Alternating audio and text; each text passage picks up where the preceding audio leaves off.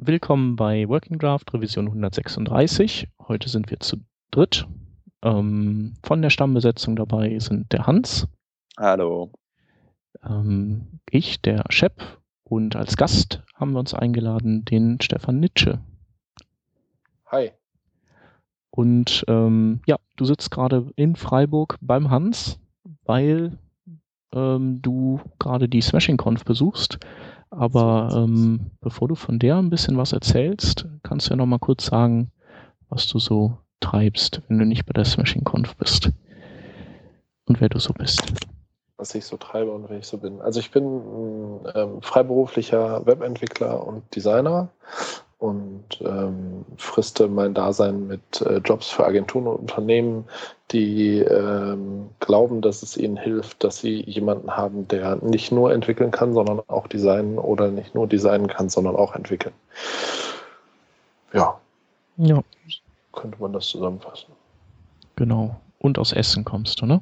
Und aus Essen Aus kommst schönen Eigentlich Essen. gar nicht so weit, genau. Eigentlich gar nicht so weit weg von dir. Ja. Ähm, was ich äh, an dem Thema sehr interessant finde, ist natürlich diese Kombination aus Designer und Coder. Ne? Ähm, das, ich finde, das sieht man heutzutage immer wieder äh, öfter mal, ähm, dass es äh, so ja diese, diese, diese Kombination einfach gibt und dass man sich nicht mehr nur unbedingt aufs Design fokussiert. Und ich denke, darüber können wir auch später nochmal ähm, ausführlicher sprechen, was das eventuell für Auswirkungen ähm, so hat auf unseren Workflow oder wie wir eigentlich in einem Team arbeiten. Aber du wolltest erst was erzählen von der Smashing Con. Ähm, ja, ich, ähm, genau, ich bin runtergefahren zur Smashing Conf und war heute sehr begeistert nach dem Tag. Also die, äh, der Auftakt war schon mal sehr cool. Es war ähm, ein, äh, eine kleine Musikkombo aus Dan Rubin am Mikrofon, ähm, Daniel Moore am Keyboard und noch zwei weiteren, die ich äh, namentlich nicht ganz in Erinnerung habe, ähm, an den Gitarren. Ach, Brad Frost war auch noch an der Gitarre, genau. Die alte Ähm, Rampensau. Genau.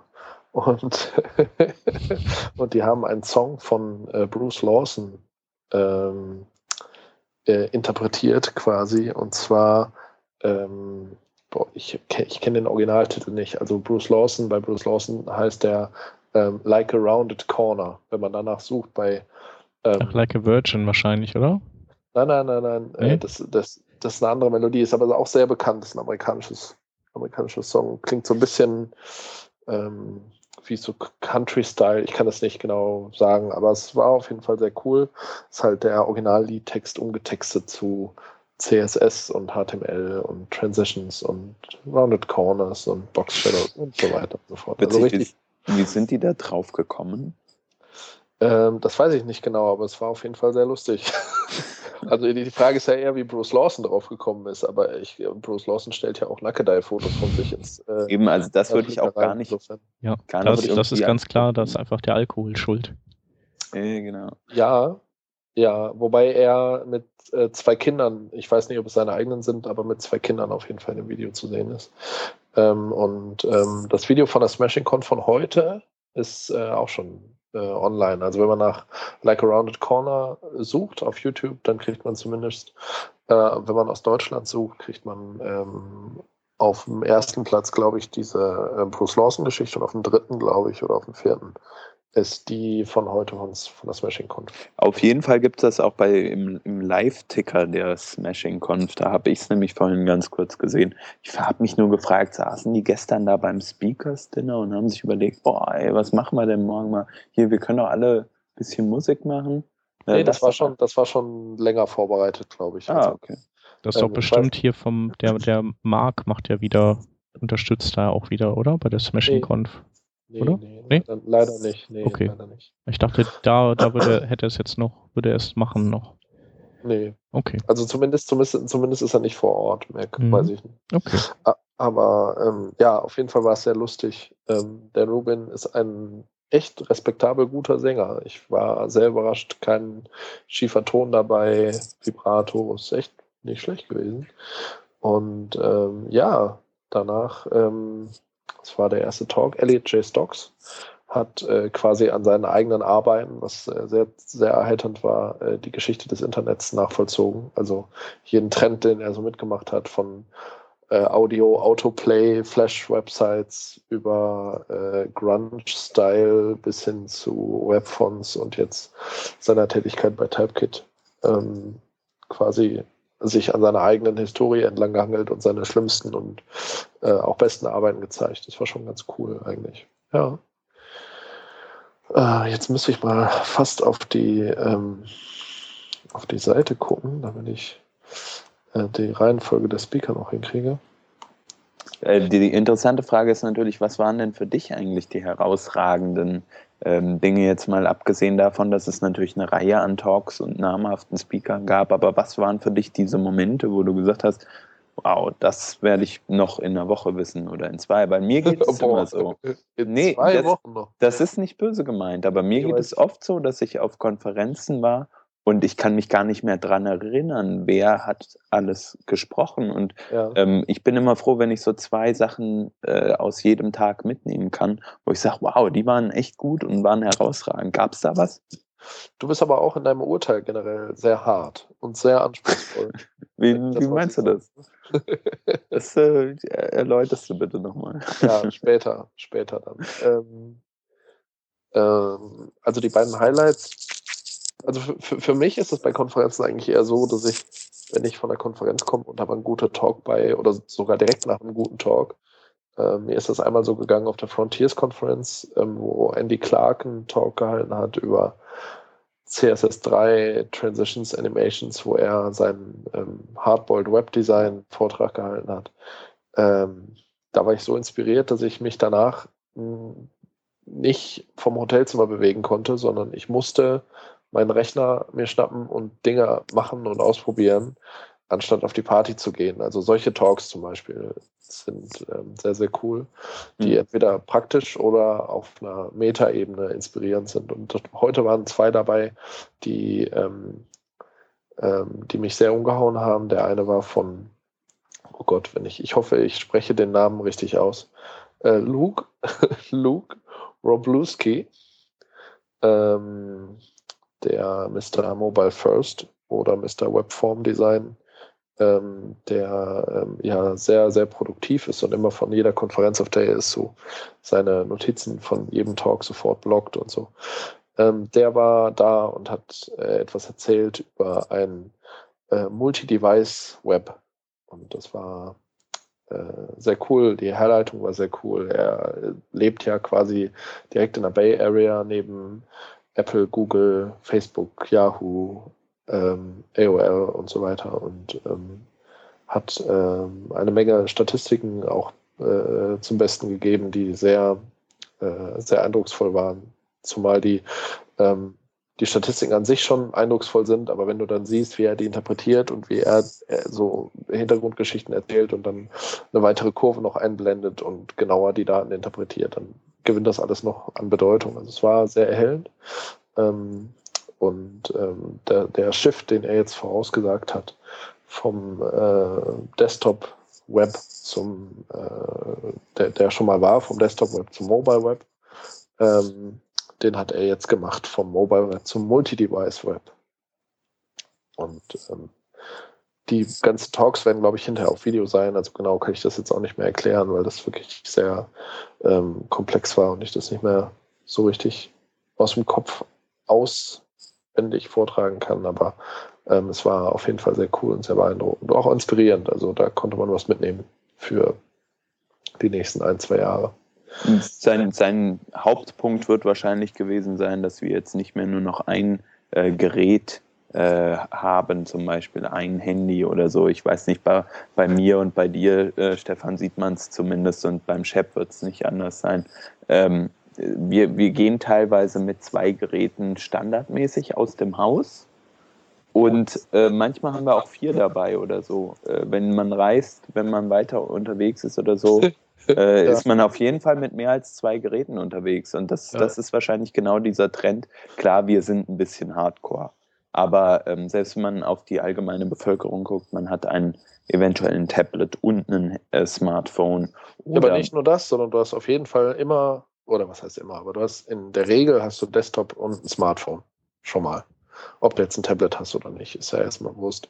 Aber dass du zum Beispiel äh, eine Sache, die du auf dem Desktop angefangen hast, auf dem Smartphone beenden kannst. Ja. Oder dass du bei einem Checkout-Prozess oder in einem Formular oder dass deine Warenkörbe gesynkt werden, deine Zustände, dass du äh, in der Software hinterher sagen kannst, ähm, ich möchte die Seite wieder an dem Punkt aufmachen, wo sie äh, auf dem Desktop, wo ich sie auf dem Desktop verlassen habe und dass ich dann auch meine, meine Back-History, äh, meine Back-History habe ähm, und solche Geschichten. Diese das Sachen, darüber hat er geredet. Das sind so Konzepte, die ähm, er jetzt in der, in der Zukunft halt ähm, äh, als sehr wichtig ansieht, weil es immer mehr dahin geht, dass man äh, Dinge nicht nur immer auf einem Device erledigt, sondern halt auf mehreren und auch nicht unbedingt immer nur auf einem Device anfängt und auch daran abschließt, sondern äh, heutzutage ist zum Beispiel schon möglich, dass du bei eBay ein, ein Item einstellst in deinem Account und in dem Moment, wo du äh, den, diesen, diesen Prozess unterbrichst, verlässt und in deine eBay-App gehst, kannst du halt dort wohl den Prozess aufgreifen und auf dem, auf dem Telefon zu Ende führen. Oder du kannst ähm, Produktfotos, die du äh, auf dem Rechner äh, jetzt gerade nicht hast, kannst du mit deinem iPhone machen und dem laufenden äh, Auktion-Erstellungsprozess im Desktop-Browser unterstützend quasi hinzufügen. Ach ja, Solche okay. Geschichten. Ja. ja. das ist auf jeden Fall mega interessant. Ich finde diese ganze Entwicklung, die da auch Chrome zum Beispiel äh, annimmt, ähm, wenn ich mal betrachte, man hat zwei unterschiedliche Smartphones, man hat äh, zwei unterschiedliche Computer und noch ein Tablet oder so. Und dass man einfach den Zugriff auf alle Daten zur selben Zeit hat und Einstellungen synchronisiert werden und so weiter und so fort, finde ich sehr, sehr interessant. Also ist natürlich auch schon ein langes Thema, aber dass man jetzt ins Detail geht und natürlich auch Prozesse, wie du gerade beschrieben hast, zum Beispiel was in einem Auktionshaus zu verkaufen oder zu kaufen, ähm, die über einen, über so ein, äh, ja, so ein Realtime-Web eigentlich zu, zu, äh, zu, ja, zu vereinfachen, finde ich sehr interessant, finde ich sehr, sehr cool auch ähm, und möchte ich auch mehr von sehen. Was ich auch super schön finde, sorry, mich erinnert das, was du gerade beschrieben hast, äh, an was, was ich letzten Monat gesehen habe, das oder vorletzten, das ist dieses Microsoft Companion Web. Also die, ähm, die entwickeln auch mit ausgewählten Entwicklern zusammen Anwendungen, die eben, äh, die eben auf genau so eine Art und Weise ähm, fortgesetzt werden können auf anderen Geräten, beziehungsweise wenn du eben am einen Gerät interagierst, äh, adaptiert sich ähm, das, was du siehst, auf anderen Geräten in Echtzeit. Also so ein bisschen wie, wie jetzt zum Beispiel dieses ähm, Mobile Testing Tool Ghost, wo du, wo du drin scrollen kannst und dann scrollen die ganzen Mobile Devices eben auch mit. Ähm, mhm. Und weil mir das einfiel, habe ich jetzt auch gerade danach gegoogelt und habe diesen Artikel überflogen und ähm, bei Forbes war da so ein, also ich bin bei Forbes drauf gestoßen und der Autor sagte, er ist wiederum über dieses Microsoft Companion Web gestolpert durch äh, einen Vortrag von, die, von dem Luke. Also auch wieder witzig.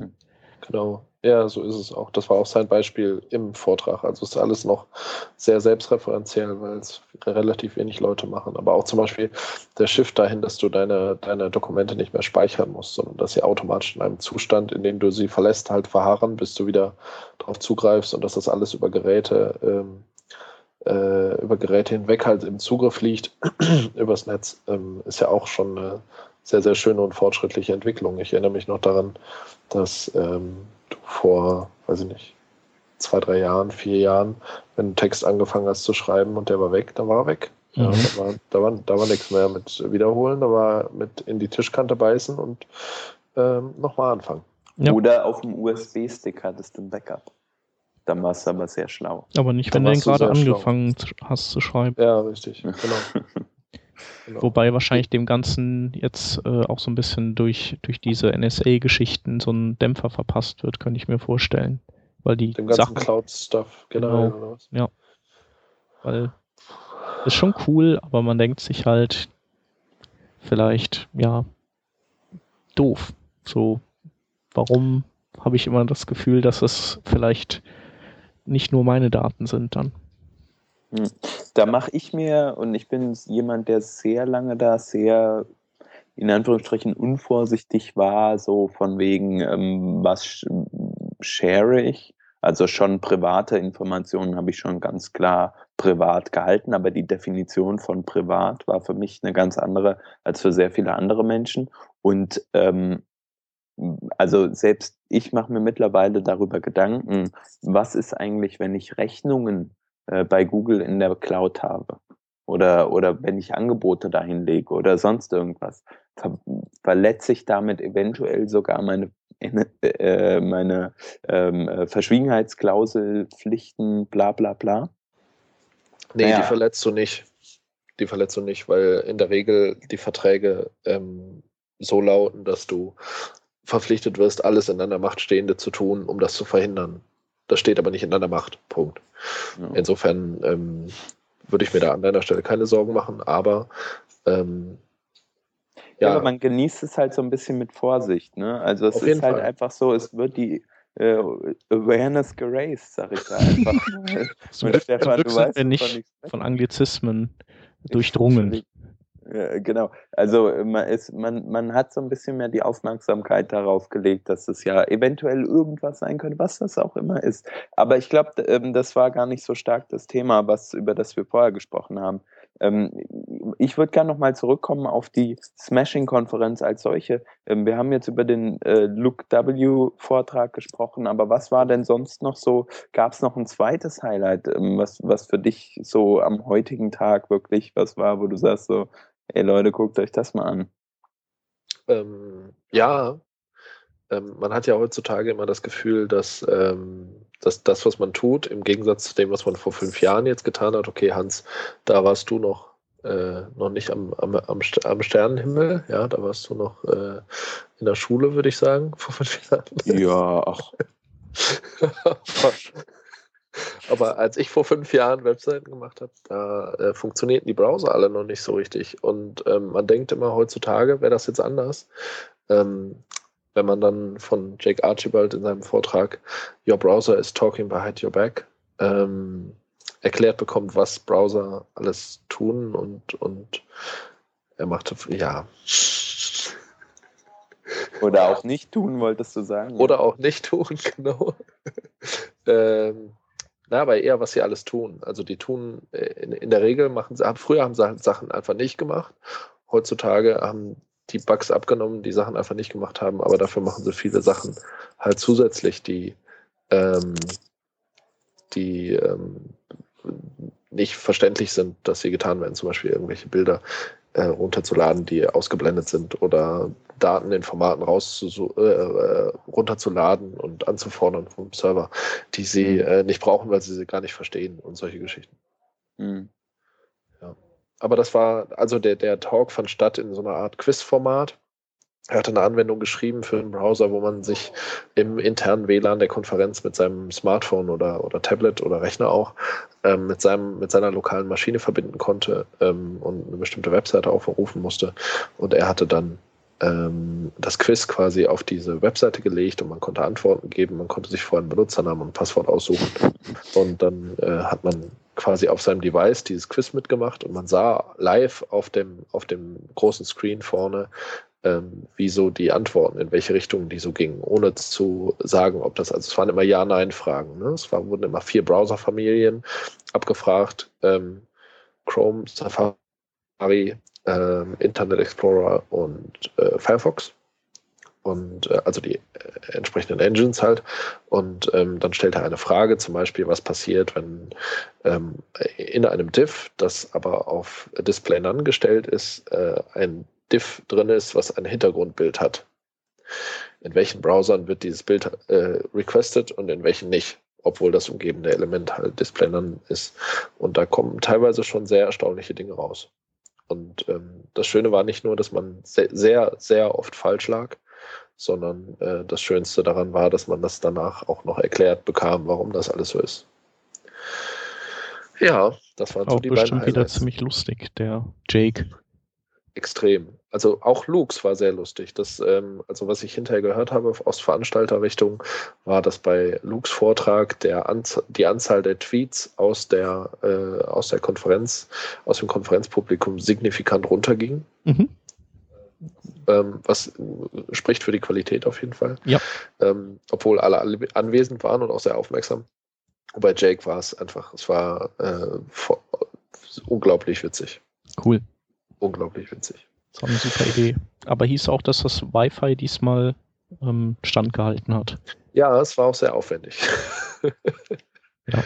ja, ja, das Wi-Fi hat standgehalten. Wobei ich glaube, dass es, äh, dass es harmloser ist, wenn, äh, ich weiß nicht, wie viele Leute da waren, vielleicht 300 oder so, gleichzeitig auf eine lokale Maschine zu greifen oder wenn 20 davon ihre Dropbox zünden.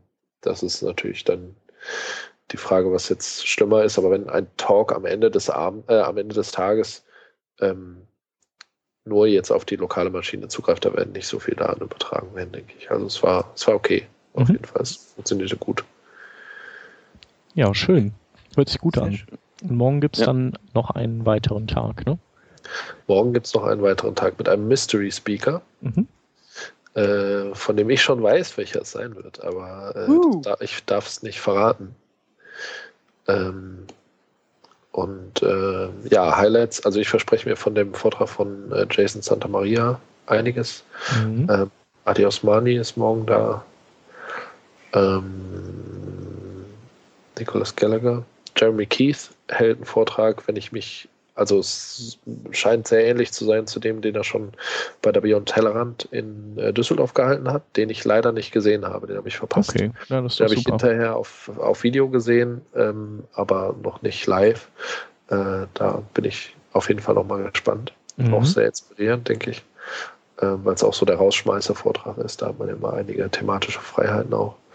Und ähm, ja, wird bestimmt ein cooler Konferenztag noch. Und heute Abend natürlich die Party. Ja, wo ihr beide noch hingeht. Und äh, Workshop machst du auch noch? Nee, oder? Nein, Workshop mache ich nicht. Ich muss äh, Mittwochmorgen wieder in der Agentur, in der ich gerade arbeite, mhm. äh, antreten. Okay. Ja. ja, dann wird das bestimmt noch ein, eine, ein netter Abend oder ein netter morgiger Tag. Cool. Ich bin auch sehr gespannt, ja. Ich wäre auf jeden Fall sehr gespannt auf den Vortrag von Nicholas Gallagher, weil das so ein bisschen so mein Thema ist, mit dem ich mich auch sehr viel beschäftigt habe in letzter Zeit. Leider bin ich jedoch nicht da. Das ist traurig. Du wirst ihn da hinterher auf Video sehen können. Das ist da schon mal viel wert. Vielleicht kann der Stefan den abfilmen für dich. So mit dem Handy-Stream, genau, das wäre ja. wär ein Hammer, ja. Genau. Ich weiß ja nicht. Das WLAN wird sich freuen wahrscheinlich. Auf jeden Fall. Aber das war ja gut, hast du gesagt. Also von daher äh, sollte es auch kein Thema äh, sein eigentlich. Aber du sprachst eben schon an äh, Jason Santa Maria. Der ist ja eigentlich auch so ein bisschen, äh, sag ich mal, Designer, ne? Der ist so ein Design bisschen Designer. ja, ja. Und ähm, ich versuche jetzt mal so eine, so eine Überleitung hinzubekommen. Ist halt nervig, wenn man es vorher schon ankündigt. Ne? Ähm, aber so, so als Designer ist das natürlich für dich äh, sehr interessant, aber du bist ja auch Entwickler, sagte ich vorhin schon. Ähm, ist diese Mischung vielleicht bei, bei so Konferenzen total das Interessante für dich? Äh, ich weiß nicht, siehst du das als so den ja, neuen Trend kann man es auch nicht nennen, aber es gibt ja immer mehr Konferenzen, die so äh, sowohl Design-Vorträge als auch Hardcore-Coding-Vorträge äh, anbieten. Siehst du da einen starken Trend? Ich weiß nicht, ob es ein Trend ist. Ich glaube, das ist eine Korrektur, die in den, ähm, die, wo etwas schiefgegangen ist in den jungen Tagen unserer Industrie, die jetzt langsam korrigiert wird. Also das ist, das ist eher eine Korrektur der, äh, der ähm, nicht vorteilhaften Verhältnisse, wie sie bisher waren ich glaube, dass es sinnvoll ist. Ich meine, wenn man sich überlegt, wo, wo, ähm, wo das alles herkam, früher waren die Leute, die die Druckmaschine bedient haben und die Leute, die die äh, Bleilettern oder Holzlettern oder was es auch immer war, ähm, hergestellt haben und gesetzt haben, die gleichen. Das war ein Job. Und ähm, das heißt, du musstest dich auf der einen Seite mit der Gestaltung und auf der anderen Seite aber auch ähm, mit der, also mit dem Satz und der Typografie und der, äh, dem Lektorat und der Technik auseinandersetzen. Und ähm, als es dann alles plötzlich ähm, revolutioniert wurde. Erstmal durch Fotosatz, wo man dann die ganzen Sachen mit Rasierklingen äh, schneiden musste und belichten musste und so weiter. Da war es auch noch sehr technisch, aber das hat man auch noch alles verstanden, auch als Designer. Aber als es dann in Richtung InDesign, PageMaker und so ging, dann ähm, war es sehr schnell ähm, in Richtung äh, Computer-to-Plate und Digitaldruck und so, äh, so dass man mit der Technik die Leute abgehängt hat, die ähm, die gestaltet haben. Und dann trennte sich das so ein bisschen. Und damit leidet auch letzten Endes immer das Endergebnis. Und das war auch im Web so. Also ein Designer, der keine Ahnung davon hat, was er oder für, für was er gestaltet, also die technischen Zusammenhänge nicht versteht, ähm, kann einfach per Definition aus meiner Sicht zumindest nicht so gute Arbeit machen wie jemand, der die Technik dahinter versteht. Das bedeutet nicht unbedingt zwangsläufig aus meiner Sicht, dass er perfekt sein muss, darin zu coden, aber es schadet auf jeden Fall nicht. Ähm, oder nee, andersrum, ich möchte es stärker sagen. Es hilft auf jeden Fall sehr, wenn man die Technik dahinter zumindest kennt. Mhm. Und die Einschränkungen und Vorteile und Nachteile. Wie siehst du das aktuell in deinem, in deinem, so in deinem Produktionszyklus? Also ich, höre natürlich immer irgendwelche Vorträge immer wieder, ich bin kein Designer, aber man hört immer wieder, Designer sollen mehr im Browser arbeiten. Wie, wie, wie, wie funktioniert das für dich? ähm, also bei allem, was man hört und bei allem, was ich natürlich auch versuche, in Agenturen reinzutragen und auch in meinem eigenen Workflow äh, umzustellen, ähm, ist es trotzdem sehr schwierig. Also jetzt zu sagen, das wäre super easy und man kann den Photoshop deinstallieren und äh, man arbeitet ab sofort nur noch im Browser oder nimmt sich so ein kleines Grafikprogramm dazu für ein paar Kleinigkeiten. Ähm, das ist, glaube ich, utopisch. Wenn man einmal so auf den auf den Workflow äh, festgelegt ist, ähm, dann ist das sehr schwierig, da wieder rauszukommen. Und einer der Vortragenden, ich weiß gerade nicht genau, welcher das war, aber einer der Vortragenden sagte heute auch, er weiß, wenn er sich mit verschlossenen Augen an den Rechner setzt, wie er Maus und Tastatur bedient. Und er kann im Prinzip, ohne die Augen zu öffnen, seinen Rechner starten, sein Passwort eingeben, Photoshop starten und eine neue Datei anlegen, ohne irgendetwas zu wissen äh, was, oder ohne irgendetwas zu sehen. Und ähm, so ist es bei uns allen, glaube ich, auch, wenn man uns die Tools wegnimmt, mit denen wir jetzt seit Jahrzehnten oder Jahren gearbeitet haben, dann fühlen wir uns alle, glaube ich, nicht wohl. Und äh, da muss man erstmal wieder reinfinden. Das ist auf jeden Fall so. Ähm, insofern etabliert sich das nicht so über Nacht. Bist du denn selber experimentierfreudig, was das angeht? Oder, ähm, oder ist es, zögerst du da auch? Ähm, oder guckst du dir viel neue gehypte Sachen an? Oder wie ist das da? Also, also ich gucke mir viel an. Ne? Ich ähm, stelle auch meinen Workflow in Teilen um. Ich ähm, zum Beispiel den, ähm, den ähm, Ansatz, den die äh, kleine Mac-App Sketch ähm, vollzieht oder, oder, oder gewählt hat für sich, finde ich total geil. Also die, die Art und Weise mit Vektoren zu arbeiten, die aber nach einem Pixelraster ausgerichtet sind und die gleichzeitig die Grafiken dann völlig eigenständig in Retina-Auflösung und normale Auflösung ähm, exportieren und diese ganzen Features, die wirklich auf Webdesign zugeschnitten sind, das hat Photoshop halt lange äh, lange äh, versäumt. Äh, slash äh, der, der Chef von Photoshop, der ja äh, seit dem Anfang dabei war, der Photoshop mit seinem Bruder, glaube ich, mal entwickelt hatte. Der ist ja bei Adobe dann der Leiter der Gruppe für Photoshop gewesen und ähm, das bis, ich glaube, ins letzte Jahr oder vorletzte Jahr auch gewesen und geblieben. Und ähm, der hat sich immer sehr dagegen gewehrt. Der hat immer gesagt, nein, Photoshop ist ein Tool, das ist äh, dafür da, um Fotos, Fotos zu bearbeiten, Compositings mhm. zu machen und so weiter. Aber für, für Weblayout will er das nicht. Ähm, mit Funktionen anreichern, die dafür jetzt halt besonders wichtig wären. Ähm, die Tatsache, dass ImageReady damals äh, als, als Web-Export-Tool äh, in Photoshop integriert wurde, das war schon, glaube ich, relativ stark gegen seinen Willen. Und als er das Team dann verlassen hat, äh, letztes Jahr oder vorletztes Jahr war es dann so, dass äh, plötzlich äh, Funktionen nach, äh, äh, nachgereicht wurden, die dann wirklich Richtung, Richtung Webentwicklung, äh, Weblayout äh, gehen und dass die anderen Produkte, ähm, wie zum Beispiel Fireworks, was ja jetzt ähm, quasi eine Absage erhalten hat und auch nicht mehr weiterentwickelt wird, wenn ich das richtig, äh, wenn ich mich richtig erinnere.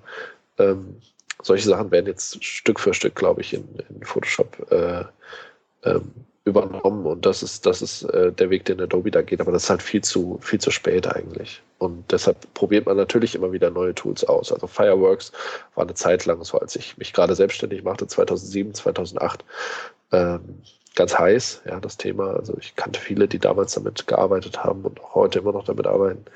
Ähm, Sketch finde ich sehr cool. Ähm, es gibt noch eine Reihe anderer äh, Grafikprogramme, mit denen man schöne Sachen machen kann, aber Sketch ist so mein persönlicher Favorit. Aber das ist alles sehr, ähm, ja, sehr äh, experimentell noch und sehr chaotisch und ähm, auch teilweise noch zeitraubend, weil man halt so einen neuen Workflow, äh, der ist halt auch langsamer auch wenn er vielleicht im, im, Endeffekt irgendwann mal sehr viel schneller und zeitsparender, effizienter ist, ähm, ist er im, im, ersten Anlauf natürlich noch schwieriger und äh, muss sich erst noch so ein bisschen, äh, muss sich erst noch ein bisschen dran gewöhnen. Klar. Also ich finde, wir sprechen ja sehr oft auch auf so einer relativ hohen Ebene, wenn wir uns hier so unterhalten, äh, habe ich das Gefühl. Aber du hast jetzt auch die Erfahrung, ich glaube, du bist auch relativ in, in größeren Agenturen äh, unterwegs, glaube ich, und lernst da so das normale, in Anführungsstrichen, Agenturgeschäft kennen mit Designern, die vielleicht nicht so äh, top-notch sind, weiß ich nicht. Vielleicht hast du das, vielleicht hast du aber auch nur Koryphäen um dich herum. Ähm, wie, wie erfährst du das? Wie adaptieren die das? Also sehen die überhaupt, dass es ähm, dass das Web so interessant ist und so wichtig ist und dass sie auch Coden lernen sollten? Oder sagen, sagen die lieber so, hey, hey, hey, hey, mal langsam. Ich weiß, wie Photoshop funktioniert, den Rest macht irgendein anderer Affe. ähm, also ein paar, ähm, ein paar schwarze Schafe gibt es überall, aber in der Regel kann ich sagen, dass in allen Projekten, in denen ich bisher war, oder in allen Agenturen oder Unternehmen, in denen ich bisher war, es eher so war, dass ähm, die äh, Leute auf einer Arbeitsebene sehr interessiert daran waren, Sachen neu zu erfinden, sich selbst neu zu erfinden, ähm, und auch ihren Workflow zu ändern. Die waren sehr begeistert von neuen Impulsen, neuen mhm. Ideen, mhm. manchmal Verhalten begeistert, manchmal aber auch geradezu ja, äh, gierig. Ähm, in der Regel ist aber so, dass der Prozess ja nicht von den Designern, die daran arbeiten, vorgegeben wird, sondern von den Projektmanagern oder, oder, oder Pro Produktmanagern, Product Ownern oder so. Mhm. Und ähm, wenn du, wenn du äh, monetäre Gründe hast, budgetäre Gründe hast, die dafür sorgen, dass das Projekt halt auf eine bestimmte Art und Weise gemacht werden muss ähm, und die Agentur halt nicht zu dem Kunden sagt. Also zum Beispiel ein neuer Workflow, wie er im Browser stattfinden könnte oder so, ähm, der würde halt, oder zumindest zum Teil im Browser, ähm, der würde halt ähm, mehr Kollaboration mit dem Kunden selber erfordern. Also man braucht mehr Schulterblicke, man muss, mhm. ähm, man fängt mit weniger Design an und zeigt dem Kunden erstmal Mutgeschichten, wie sich die Webseite anfühlt, äh, zeigt Elemente, zeigt Sachen, die grober sind als das, was man sonst zeigt und ähm, arbeitet sich dann langsam dahin. Dafür braucht man A, einen Kunden, der das versteht, äh, der das Abstraktionsvermögen hat und sich das vorstellen kann. Ähm, und man braucht natürlich auch äh, Designer und Entwickler, die das können und an einem Prototypen mhm. arbeiten können. Wenn man das noch nie gemacht hat, dann ist das eine, eine, Hürde, die man nehmen muss und das ist sehr schwierig, sich an den Gedanken zu gewöhnen. Da fühlt man sich unwohl mit, mit sowas zum Kunden zu gehen, wenn man vorher nur gewöhnt war, mit sehr ausgereiften und sehr visuellen äh, Mitteln beim Kunden aufzuschlagen. Hm. Aber Entschuldigung, ist es nicht auch möglich, zum Beispiel durch äh, den Browser Sachen sehr visuell darzustellen. Äh, ich, weiß, ich erinnere mich an einen Vortrag von Stephen Hay, gerade letzte Woche auf einer Konferenz, auf der ich war, ähm, und auch schon vorher. Äh, es gibt Tools, die einfach Screenshots machen von den Sachen, die du im Browser designst. Ja klar, das ist alles möglich. Du kannst auch äh, sogar hergehen, es gibt ein Tool für den Mac, da kannst du aus dem Safari, äh, aus dem WebKit Screenshot eine PSD rechnen und die dann im Photoshop weiter bearbeiten. Also das äh, ist auch sehr geil. Das benutze ich auch in meinem Workflow tatsächlich. Mhm. Aber äh, nichtsdestotrotz brauchst du grafische Elemente. Du kannst nicht alles immer und ausschließlich mit CSS machen. Das Problem ist ja auch, dass du dadurch, dass du in der in der ähm, in der Style-Sprache unterwegs bist, ein zusätzliches Abstraktionslayer da reinschaltest, was nicht visuell ist, sondern was erstmal nur sehr abstrakt und technisch ist. Und ähm, wenn du über eine Form nachdenkst und diese Form nicht sofort mit deinen alten Möglichkeiten einfach, einfach zeichnen kannst, auch wenn sie danach schwerer bearbeitbar ist, aber wenn du sie nicht einfach nur zeichnen kannst, sondern dafür sorgen musst, dass sie im Browser vernünftig aussieht ähm, und dafür erstmal Code schreiben musst, dann unterbrichst du deinen deine, deine Denke halt. Ja, also du, du bist auf der einen Seite in deiner Designwelt sehr kreativ, sehr, sehr äh, instinktiv unterwegs und auf der anderen Seite bist du halt sehr rational und sehr technisch unterwegs und das unter einen Hut zu kriegen, da sind wir halt alle nicht dran gewöhnt. Hm, aber kann da zum Beispiel nicht sowas wie Boilerplate helfen? Also irgendwie solche Abstraktionen, die dir beim Prototypen zum Beispiel schon mal sehr stark helfen können und dann ähm, hast du diese technische Hürde nicht mehr? Total, aber es gibt trotzdem Elemente, die lassen sich halt nicht darstellen durch CSS. Also es gibt immer noch grafische Dinge, äh, Hintergrundtexturen, keine Ahnung, irgendwas, was man halt nicht mit CSS machen kann. Und wenn du spätestens, wenn du an den Punkt kommst, wo du äh, in die Richtung gehen möchtest, dass du äh, grafische Sachen äh, brauchst auf der Webseite, irgendwelche Dinge, Symbole, keine Ahnung, irgendwas, was noch nicht als Icon in in, in äh, Font Awesome oder so oder, oder, oder in äh, was weiß ich, welchem Icon-Font drin steckt. Ähm, spätestens da musst du halt dann ähm, ins Grafikprogramm. Und mhm. ähm, also so, so sieht es auch aus, so sieht der Workflow auch aus. Du hast so eine Art Patchwork-Geschichte, die äh, aus viel Browser, viel Mood, viel Screenshots, Umwandlungen in CSS, dann baust du irgendwelche Sachen dazu, dann machst du vielleicht ein Grid in einem anderen äh, in einem anderen Programm, dann machst du äh, deine Typografie in einem, in einem Webservice, äh, dann schmeißt du die Fonts da rein, dann gehst du her und machst daraus irgendwie ein paar Spalten mit einem Bootstrap oder was weiß ich und ähm, gehst dann wieder her und machst davon einen Screenshot, packst in den Photoshop rein, änderst im Photoshop noch ein paar Sachen und so weiter. Also das ist alles sehr viel ähm, sehr viel kleinteiliger, nicht mehr ein Programm fürs Layout und danach ein Programm, um die ganzen Quatsch zu schreiben, sondern du springst halt sehr viel hin und her. Und das mhm. kostet natürlich am Anfang, wenn du dich dran gewöhnen musst, noch viel Zeit. Und wenn du, und das war ja die Eingangsfrage, wenn du dann als Agentur zum Beispiel hergehst und präsentierst einem großen Kunden eine neue Strategie, eine neue Digitalstrategie und möchtest ihm ein paar Layouts zeigen, dann machst du den Photoshop, weil du dich da am besten auskennst. Ja, man setzt halt auf das mhm. Pferd, äh, was man kennt und was, was auch belastbar ist und was man einschätzen kann. Und ähm, wie gesagt, du brauchst nicht nur die Agentur, die das kann, sondern du brauchst oder will zuerst mal, sondern du brauchst natürlich auch den Kunden, der das versteht und der das bereit ist, den, mit dir diesen Weg zu gehen. Und davor schrecken halt viele zurück, ihre Kunden überhaupt zu fragen. Ja. Ja, hört sich auf jeden Fall ganz spannend an. Und eigentlich entspricht das ja auch wirklich dem, wie, wie man so auch so modernes Webdesign halt kolportiert bekommt, so auf Konferenzen genau. und so. Also schon sehr cool. Genau. Aber ich würde da, ich würde da wirklich nicht als von einem Trend reden, sondern ähm, das ist aus meiner Sicht wirklich eine, eine Korrektur, die notwendig ist, weil ich glaube, dass ähm, reine Frontendler, die nicht verstehen, was, wie wichtig Typografie ist oder warum bestimmte Dinge einen hohen Kontrast haben müssen. Die, es passiert immer wieder, dass in einem, in einem Designprozess von einer Webseite der Webdesigner Elemente vergisst zu layouten oder weil, weil einfach manche Dinge Zustände hat, haben, die äh, der Designer jetzt nicht antizipieren kann vorher. Dann muss der Entwickler entweder muss er eine Schleife drehen, muss zum Designer gehen und sagen, hey Designer, mach mir mal bitte den Hover-Effekt oder den Active-Effekt oder den äh, was weiß ich, die Animation fertig, mach mir ein Storyboard oder du gehst halt her als, als Developer und machst es selber. Wenn du es selber machst, dann musst du Ahnung davon haben, was du tust. Genauso muss aber auch ein Designer wissen, was er technisch ähm, dem Browser zumuten kann. Und vor allen Dingen auch, und da, da kommt, glaube ich, der Punkt, äh, ins Spiel, wo man sagen kann, dass die Leute, die wirklich gut im Design sind und gleichzeitig richtig gut in der, in der Frontend-Entwicklung äh, ihre Vorteile haben, nämlich äh, äh in, in, an dem Punkt, wo man sagen kann, okay, die Sachen, die ich gestalte, dafür kann ich äh, während der Gestaltung sorgen, sind auch sehr leicht und einfach umsetzbar und trotzdem nicht von einer optisch minderwertigeren Qualität als irgendetwas, was viel aufwendiger ist umzusetzen. Im Gegenteil, vielleicht gerade deshalb, weil es halt auch schneller funktioniert, weil es performanter ist und äh, weil es einfach erwartbar ist, letzten Endes für den Kunden günstiger und für den User auch. Hm. Abschließende Frage vielleicht noch schnell in den Raum geworfen. Was hältst du von, von äh, Flat Design? So, also was ja, was ja im Prinzip auch dem Prototypen im Browser oder dem Design im Browser entgegenkommen ja. könnte.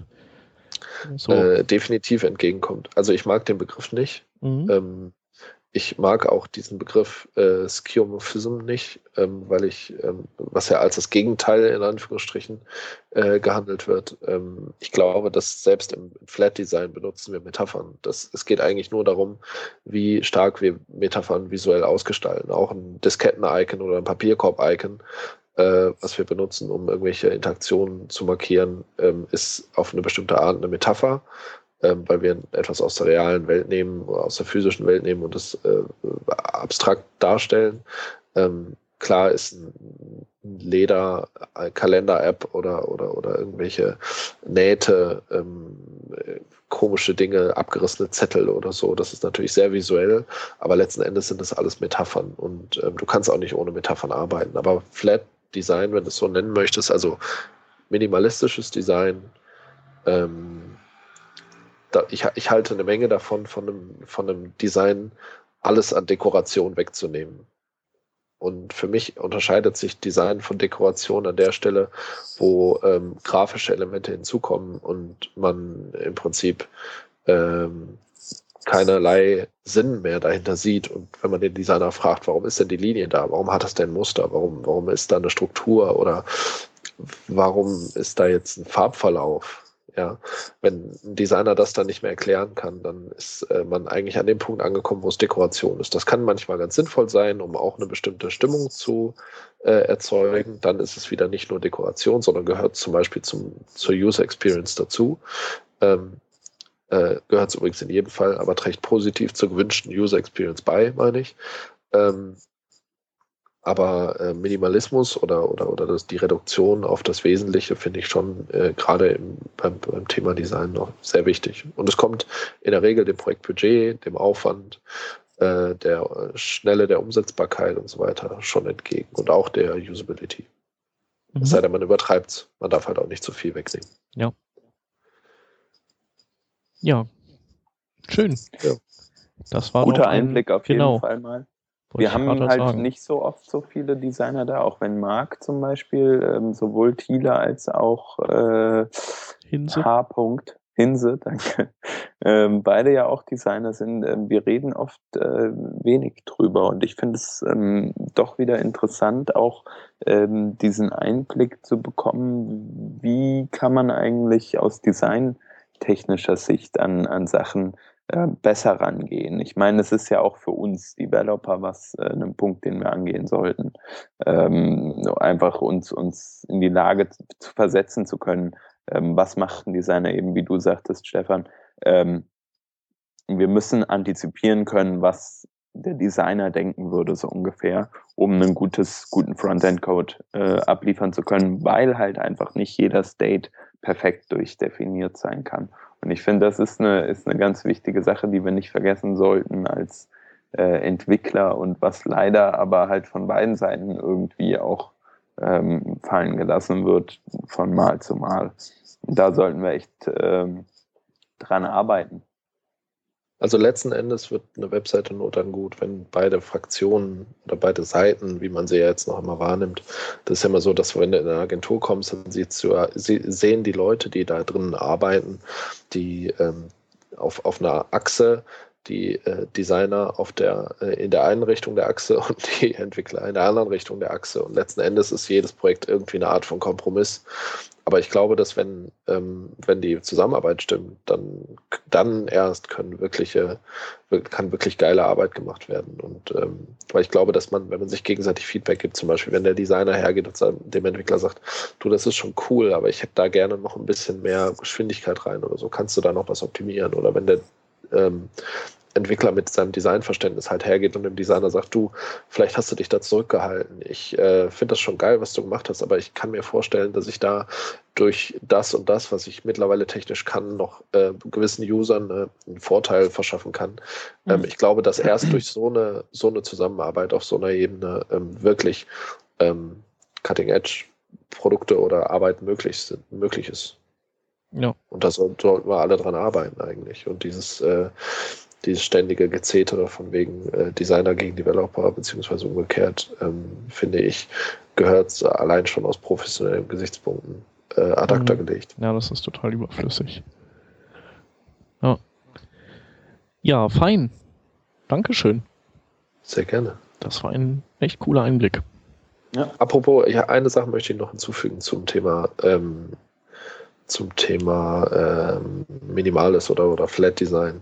Ähm, der ähm, Informationsgrafiker ähm, Edward Tufte hat mal ähm, gesagt ähm, oder, oder in einem seiner Bücher beschrieben, was er als Qualitätsmerkmal zumindest bei Infografiken anlegt, ist folgendes. Er beschreibt, Infografiken werden gedruckt, in dem Fall, den er beschrieben hat. Und ähm, er sprach in dem Zusammenhang des Drucks der Infografiken, sprach er von Datentinte und Nicht-Datentinte. Das bedeutet, Datentinte ist die Tinte, die dazu verwendet wird, Daten darzustellen und Nicht-Datentinte ist alles, was Dekoration ist.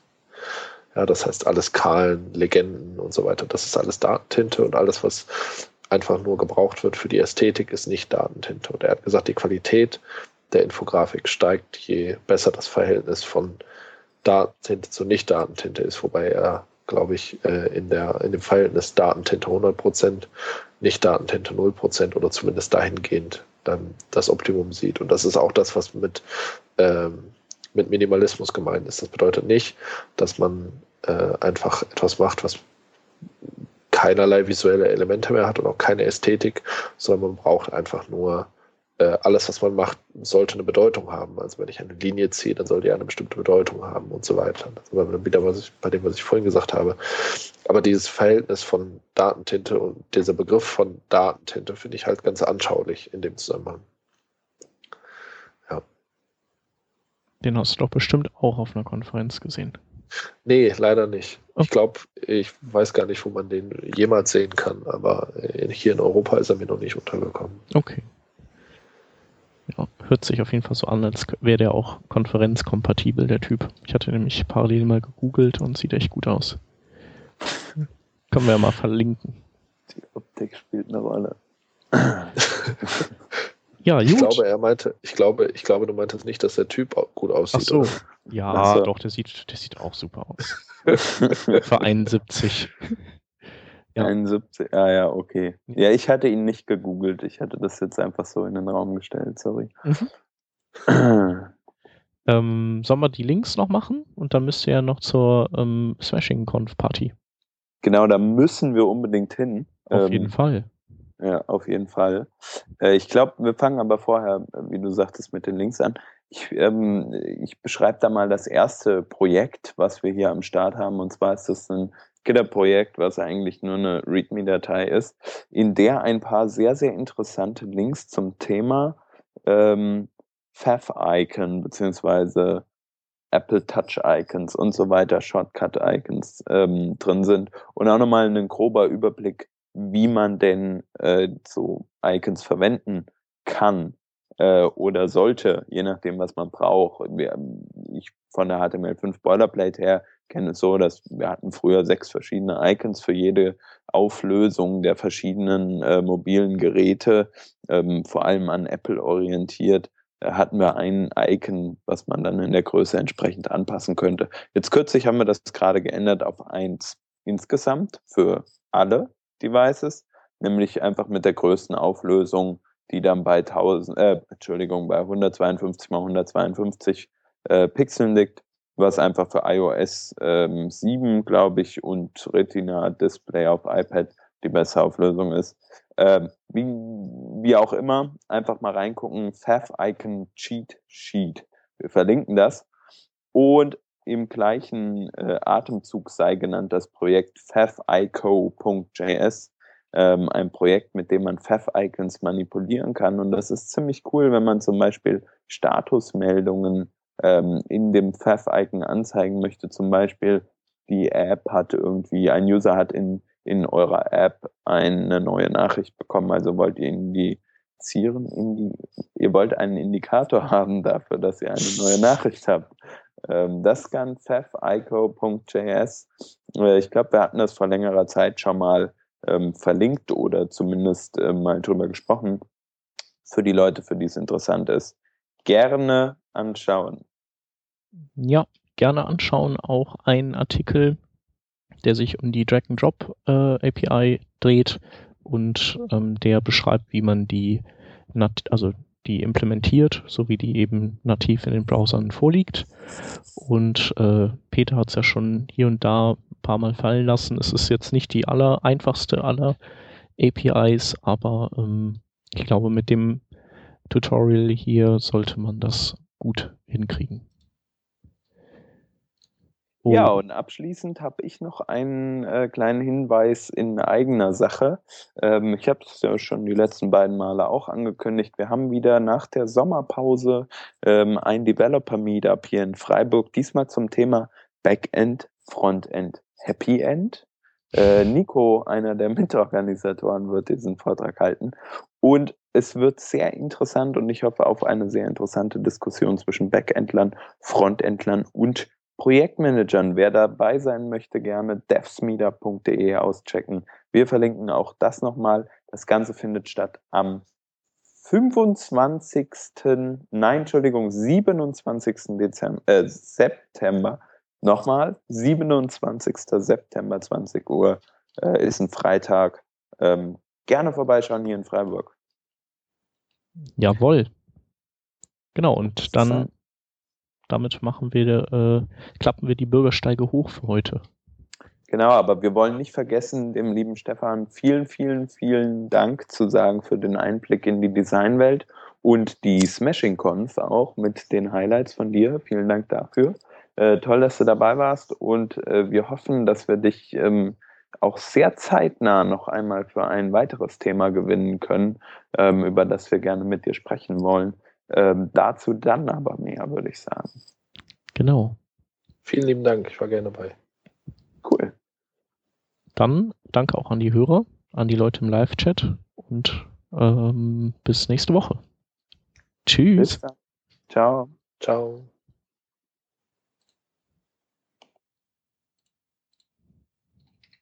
Ja, dann drücke ich doch auch mal hier auf Stopp. Jo ist eine sehr schöne Revision geworden. Auf jeden Fall. Das freut mich. Und auch mal ein bisschen eben, dass es eben um Design ging, war wirklich super. Das freut mich jederzeit wieder sehr gerne. Also das ist gerade auch diese Themen aus ähm, Developer und Designer äh, Zusammenarbeit, Workflow und so. Das ist was, an was ich seit ungefähr drei Jahren halt arbeite in den Projekten, in denen ich so bin. Und mhm. ähm, ähm, mittlerweile war ich schon in mehreren Projekten nur deshalb da, weil es Kommunikationsschwierigkeiten gibt, immer wieder zwischen Technik und Grafik. Ähm, und ähm, man da quasi beide Fraktionen an einen Tisch holen muss, schulen muss, gegenseitig äh, äh, Wiss Wissenstransfer fördern und so. Mhm. Und das ist schon ganz interessant, was man da sieht. Also falls ihr wieder sowas habt, bin ich jederzeit sehr, sehr gerne an Bord. Ja, vielleicht, ich würde dich vielleicht mal irgendwann äh, rekrutieren für das, ähm, für das Meetup in Düsseldorf. Hätte ich, glaube ich, gerne. Lust drauf. Gerne, sehr, sehr gerne. Cool. Das ist ja auch bei dir um die Ecke, ne? Also das passt ja 1A. Ja, das ist nicht so weit. 30, 40 Kilometer, je nachdem wohin. Genau. Im Süden ist es, also im Norden wäre praktischer, aber. Düsseldorf Ach, bei Freiburg, sagt man ja auch. Genau. ja, ja. genau. Genau. Gut. Ähm, Hans, machst du die Schaunotizen dann? Äh, nö. Nö. Wie wär's mit nö? Doch. Kann ich machen. Äh, sorry. Muss ja, ja auch nicht direkt ähm, machen, aber das. Nee, also. aber ich versuch's mal. Genau. Diese Woche ist bei mir gerade nochmal. Ich habe ja noch relativ viel vor. Ja nächste Woche geht es wieder rund und äh, umziehen wollte ich ja auch noch demnächst. Mhm. Und Köln. hier und dort. In Köln, genau, ja. Krasse das Sache. Ein interessantes Vorhaben. Mhm. Mhm. Ja, finde ich super. Ich auch. Ja, dann will ich euch nicht weiter aufhalten. Danke an Ihr den Livestream. saufen. Und Party machen. Haben wir schon, ne? Also ich nicht, aber der Stefan, glaube ich, hat sich schon jetzt hier währenddessen ein bisschen die Kante, oder ja. wie war das? Ja, die ganzen Bierflaschen haben auch immer zwischendurch mal geklirrt. Genau. oh, jetzt habe ich den Livestream mittendrin abgewürgt. Hast äh, du schön gemacht. Revisi.